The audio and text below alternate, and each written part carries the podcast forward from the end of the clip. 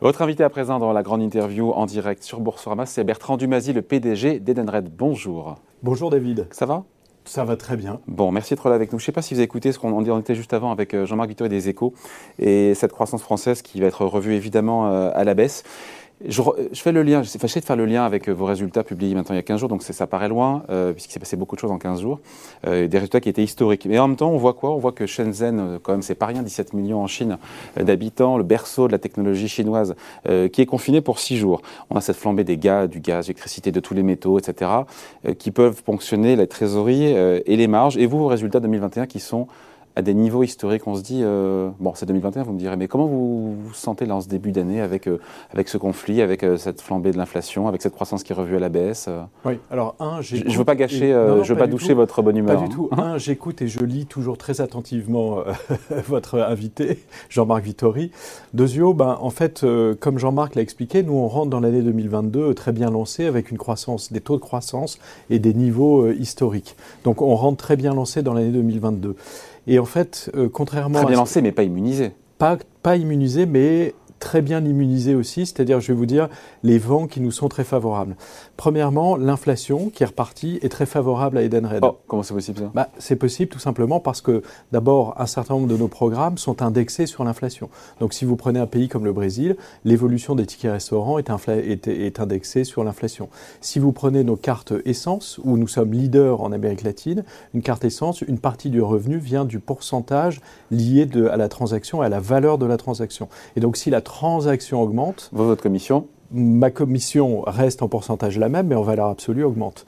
Et si je prends la position de leader d'Edenred aussi dans les paiements euh, digitalisés, si les paiements, si chaque paiement vaut un peu plus cher puisqu'il y a de l'inflation, mon revenu va augmenter. Donc, l'inflation, c'est tout bénéf pour... Euh, contrairement à ce que dit Jean-Marc pour l'économie, inflation-récession, nous, l'équation magique chez Edenred, c'est inflation et encore plus de croissance. Voilà. Mais inflation des, coûts de production en même temps, euh, le gaz, l'énergie, tout ça, c'est mineur chez vous? Alors pour nous, d'abord, on est une entreprise de service. Hein. on se rappelle que l'immense majorité de nos 12 000 collaborateurs, c'est des développeurs et euh, des, des, vendeurs.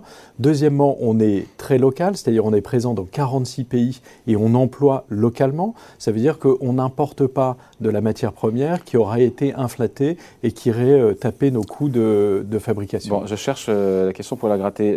les taux d'intérêt qui monte. Très bon pour Edenred. Non. Et si, puisque comme vous le savez, les modèles tout est très bon pour Edenred. Alors après, il y, a, quand même, euh, il y aura un peu de récession, donc du chômage, ah. donc moins de gens employés, et donc ça, ça fait moins d'utilisateurs de nos solutions au travers du monde.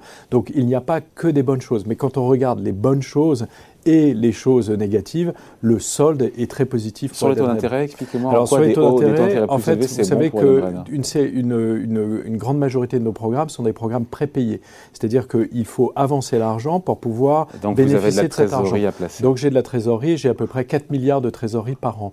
Et ces 4 ah. milliards de trésorerie vont mieux travailler à l'avenir du fait des taux d'intérêt qui augmentent. Bon, très bien. Euh, le FMI devrait revoir a priori ses prévisions de croissance euh, d'ici peu pour le monde. Oui possiblement d'un point. Un à point la baisse. à la baisse, bien sûr. Un point de croissance en moins.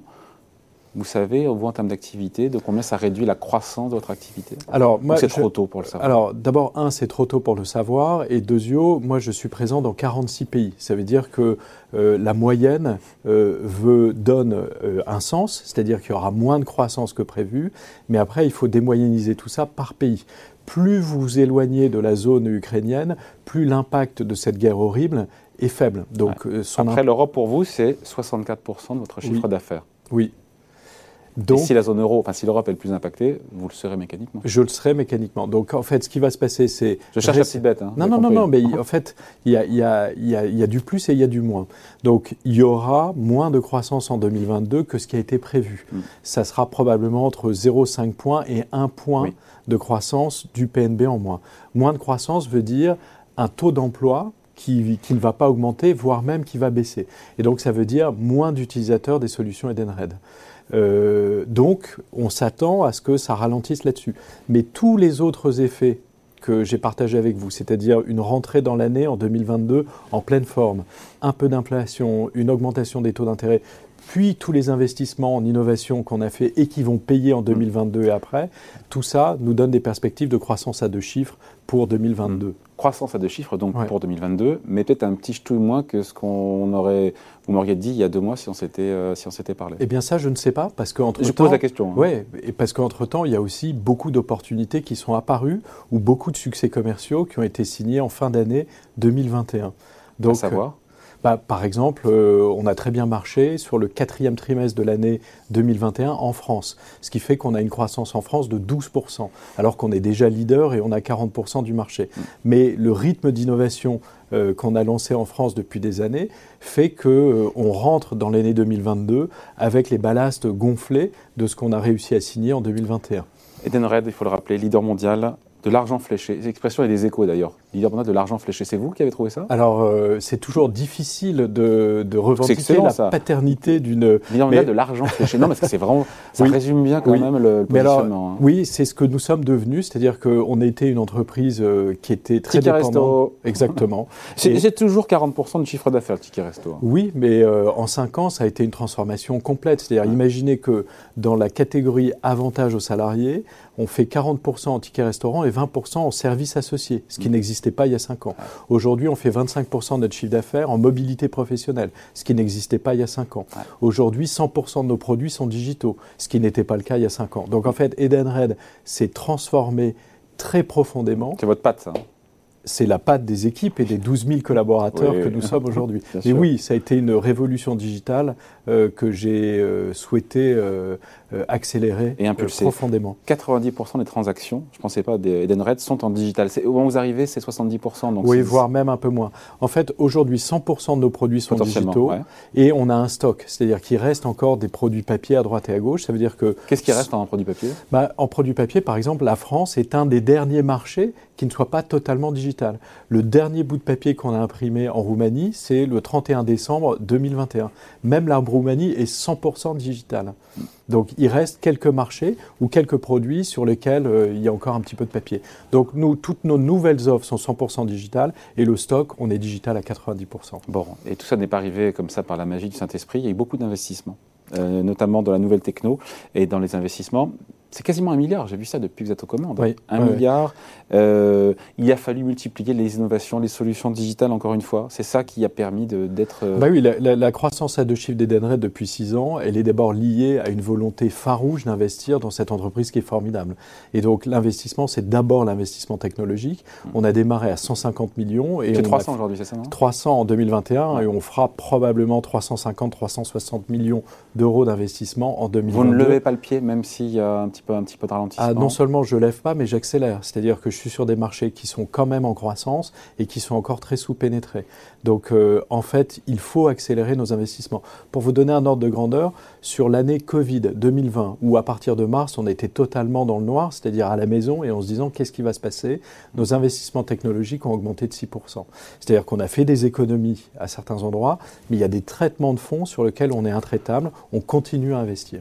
Dans les solutions, les innovations dont vous êtes le plus fier Qu'est-ce qui ressort là sur les dernières années? Alors la chose dont je suis le plus fier, c'est on a été les pionniers dans l'interconnexion de nos comptes digitaux Edenred avec les plateformes de livraison.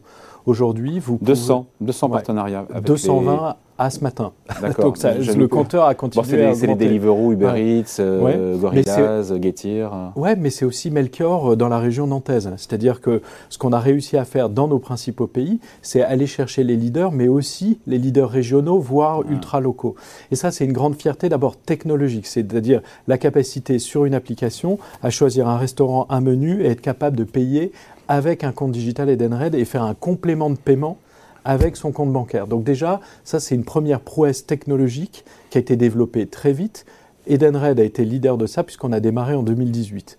Donc ça, j'en suis très fier. Deuxièmement, ce dont je suis fier, c'est l'écosystème qui s'est mis en place tout autour. C'est-à-dire que oui, on a les leaders, mais on a aussi tous les, tous les, euh, tous les nouveaux acteurs locaux qui font la promotion de nouvelles formes de consommation et qui veulent s'intégrer en fait dans notre écosystème.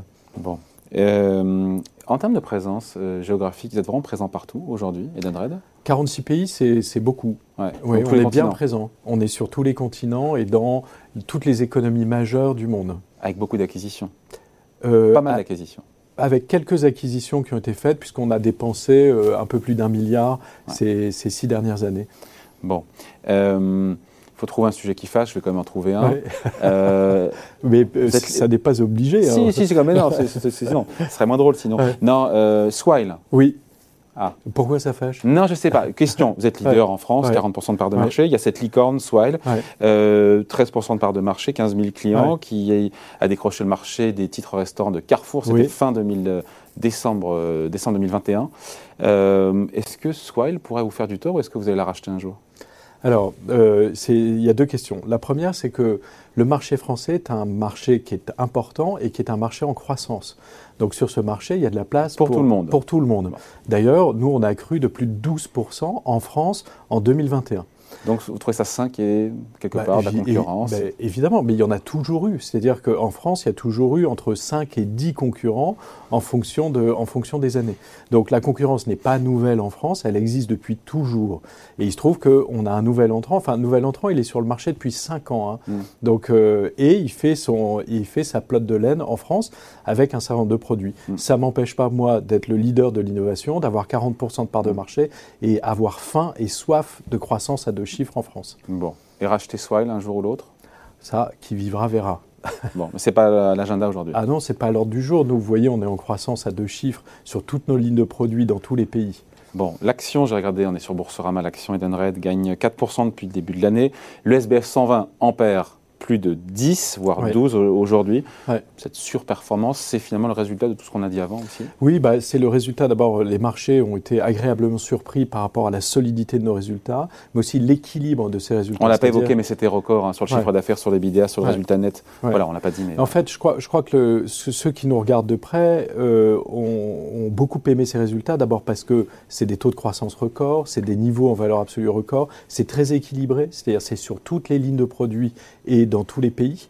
Et c'est de la croissance vertueuse, c'est-à-dire qu'on fait 14% euh, de croissance du chiffre d'affaires, mais 18% de croissance du profit opérationnel, 20% du cash flow et 30% du résultat net. C'est-à-dire qu'on gère bien notre plateforme d'intermédiation qui fait que chaque fois qu'on apporte plus de volume, donc de la croissance de chiffre d'affaires, ça se transforme bien en cash flow et en génération de profit. Ça, c'est la première chose probablement que le marché a apprécié. La deuxième chose, c'est qu'on a expliqué ce qu'on est devenu euh, parce qu'en fait, si on le fait de manière incrémentale, année après année, bon, c'est quelques degrés de plus. Donc on se dit oui, c'est bien, ça évolue bien. mais, on a pris le temps d'expliquer en disant voilà ce qu'on était en 2016, voilà ce qu'on est en 2021. Et puis la troisième chose qu'on a faite, c'est aussi parler des perspectives. C'est-à-dire à partir du moment où vous avez une plateforme avec 50 millions d'utilisateurs. Oui, je ne l'ai pas dit, 50 millions, c'est ça. et, et, 2 millions de marchands. Bah, en fait, y a, y a, y a, euh, c'est un trésor de croissance qui est là. Je vous donne un exemple. On fait plus d'un milliard de transactions par an. Ces transactions se déversent sur notre plateforme unique via 50 canaux différents. On a désormais chez Denred 150 qu'on appelle data practitioners, c'est-à-dire des gens sur nos bases de données en train de cruncher cette data et l'algorithmer en permanence. Ça veut dire qu'on sort de plus en plus de produits qui existent uniquement grâce à cette data. Donc par exemple, si vous êtes au Mexique, vous allez avoir GoHub et euh, TED Qu'est-ce que ces deux produits vous disent? GoUp, je suis le patron d'une flotte de véhicules et je suis capable de comprendre par véhicule, jour après jour, quelles sont mes dépenses d'essence, de télématique, de péage et de maintenance. Puis quand vous êtes le chauffeur, sur votre euh, téléphone portable, vous avez TED, votre assistant digital, qui dit Bertrand, il serait bon que tu fasses le refueling maintenant et ce refueling, tu vas le faire dans telle station. Parce que à date, c'est là où le prix de l'éthanol, par exemple, sera le moins cher pour toi. Et si tu le fais dans ces conditions versus un prix moyen, tu vas économiser 125 reais. Ça, sans géolocalisation, soit sans remontée de data, crunch de data et renvoi de la data, on était incapable de le faire. Donc ça veut dire que Edenred aujourd'hui c'est une valeur tech, ce qui explique d'ailleurs sa valorisation puisqu'on a un PR de 26. C'est ça. C'est ça aujourd'hui Alors 26, il y a encore un peu de chemin à faire pour, aller être totalement en tech. Mais euh, il, est où, il est, où la norme? Enfin, elle est où la moyenne sur la tech? Bah, Ça dépend. Si vous êtes une boîte de software euh, un peu établie comme Microsoft, vous êtes aux alentours de 26. Si vous êtes une boîte d'hypercroissance, euh, bah, le 26 peut devenir 30, 40 ou 50. Donc ça donne des perspectives hein? Réjouissantes. voilà. Bon, le CAC 40, on y est, on y je la pose à chaque fois la question, je crois qu'il vient, vous y allez y rentrer un jour ou l'autre bah, Alors d'abord, ça n'est pas moi qui décide, premièrement. 10 milliards d'euros de capi, 10 milliards d'euros de capi. vous avez tous les, tous les items, tous les, tous les, vous, vous Non, mais en fait, toutes les cases ou pas? Non, en fait, en fait, c'est toujours pareil. En termes de capitalisation boursière flottante, on doit être 35e. Ouais. Donc on devrait être dans le CAC 40 si on ne prend que cet Oh, indicateur. C'est ralent. hein. Non, c'est pas ralent. Il y a un deuxième indicateur qui s'appelle euh, la liquidité. Et en Ouais. fait, nos actionnaires nous sont très fidèles. Ah. Ça veut dire qu'on a une liquidité faible. C'est-à-dire Mm. que quand quelqu'un achète une action Edenred, il la il la garde. longtemps parce que c'est en croissance et en plus il y a du dividende. Et donc sur Dividende la de liqui- combien en pourcentage? Alors, le dividende va augmenter de 20% euh, cette année et il passe de 75 centimes à 90 centimes. Ouais, D'accord. de 40. Voilà. Mm. Mais donc, donc, nous, en fait, on a des actionnaires qui nous sont très fidèles et qui croient en l'avenir d'Edenred. Et donc ça vous pénalise Et donc ça nous pénalise de- puisque le CAC volume. 40 est un indice de liquidité. Et donc c'est la somme de ces deux qui font l'entrée ou non dans le CAC 40. On en a un des deux, pas l'autre. Donc je dis à mes actionnaires, ne vous en faites pas, restez fidèles à Edenred, vous avez bien raison. Bon, dernière question, j'y pense parce que on a vu que de plus en plus de boîtes du CAC 40 euh, scindaient euh, PDG et directeur général. Oui. C'est pas du tout un sujet à l'ordre du jour. Vous en pensez quoi quand on voit de... Alors souvent c'est Ouais. au moment d'une succession, etc. Ouais. On n'est pas Ouais. dupe non plus, mais je veux dire voilà. Donc euh, Non, moi, en fait, je, je pense que... sur cette euh, tendance-là en tout cas. Moi, ce que je crois, c'est que tout dépend des conditions de température et de pression d'une maison. C'est-à-dire, vous pouvez avoir une gouvernance scindée et ça se passe pas bien, et vous pouvez avoir une gouvernance unifiée et ça se passe bien. Dans le cas d'Edenred, c'est une gouvernance unifiée depuis six ans et ça s'est bien passé. En revanche, quand c'est une gouvernance unifiée, il faut qu'il y ait des garde-fous. Le premier garde-fou, c'est qu'il faut un board de gens très indépendants. Ne pas être à la botte du chairman. Très indépendant chez nous, c'est 92%. Deuxièmement, il faut aussi des contre-pouvoirs. Et les contre-pouvoirs, c'est avoir ce qu'on appelle un lead independent, c'est-à-dire un vice-chairman qui a un certain nombre de prérogatives. C'est le cas chez Edenred. Et puis troisièmement, Quelle il- prérogative bah, les prérogatives, c'est d'être capable de mener un ordre du jour, de mener un conseil d'administration euh, quand le, chairman et CEO n'est pas là, et puis des limitations de pouvoir pour le chairman et CEO. Par exemple, moi, chez Edenred, toute acquisition supérieure à 50 millions d'euros nécessite l'approbation du board. C'est-à-dire qu'on a fait en sorte que les seuils soient très bas pour qu'il y ait un bon équilibre des pouvoirs. Bref, ce que je veux dire, c'est que tout dépend des conditions de température et de pression. Une chose est sûre chez Edenred, on a besoin d'une gouvernance nerveuse. On est mondial, on est face à des monstres technologiques, on est en forte croissance, donc il faut décider vite et avoir des courroies de transmission très rapides entre la stratégie, donc le board, Mm. et les opérations, donc le directeur général. Bon voilà, merci. En tout cas, merci de passer nous voir. Bertrand Dumazy, le PDG et d'Edenred, invité de la grande interview en direct sur Boursorama. Merci beaucoup. Merci beaucoup. Bye, ciao.